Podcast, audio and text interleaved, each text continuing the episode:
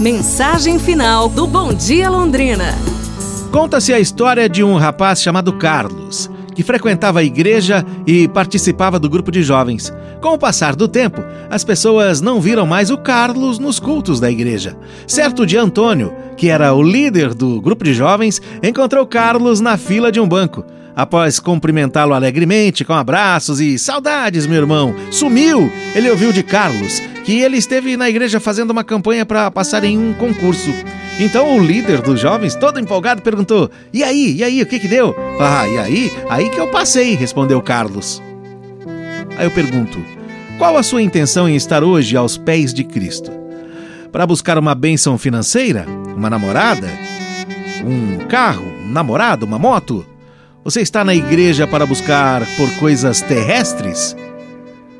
Esteja na presença de Jesus para buscar as coisas espirituais vindas de Deus. Porque as coisas desta terra são passageiras, falíveis, fungíveis.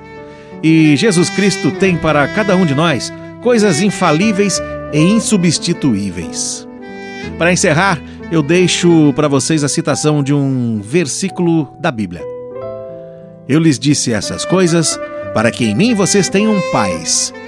Neste mundo vocês terão aflições, contudo, tenham ânimo. Eu venci o mundo. João 16, 33. Pra gente se inspirar, pessoal. Amanhã nos falamos aqui no Bom Dia. Um abraço, saúde e tudo de bom!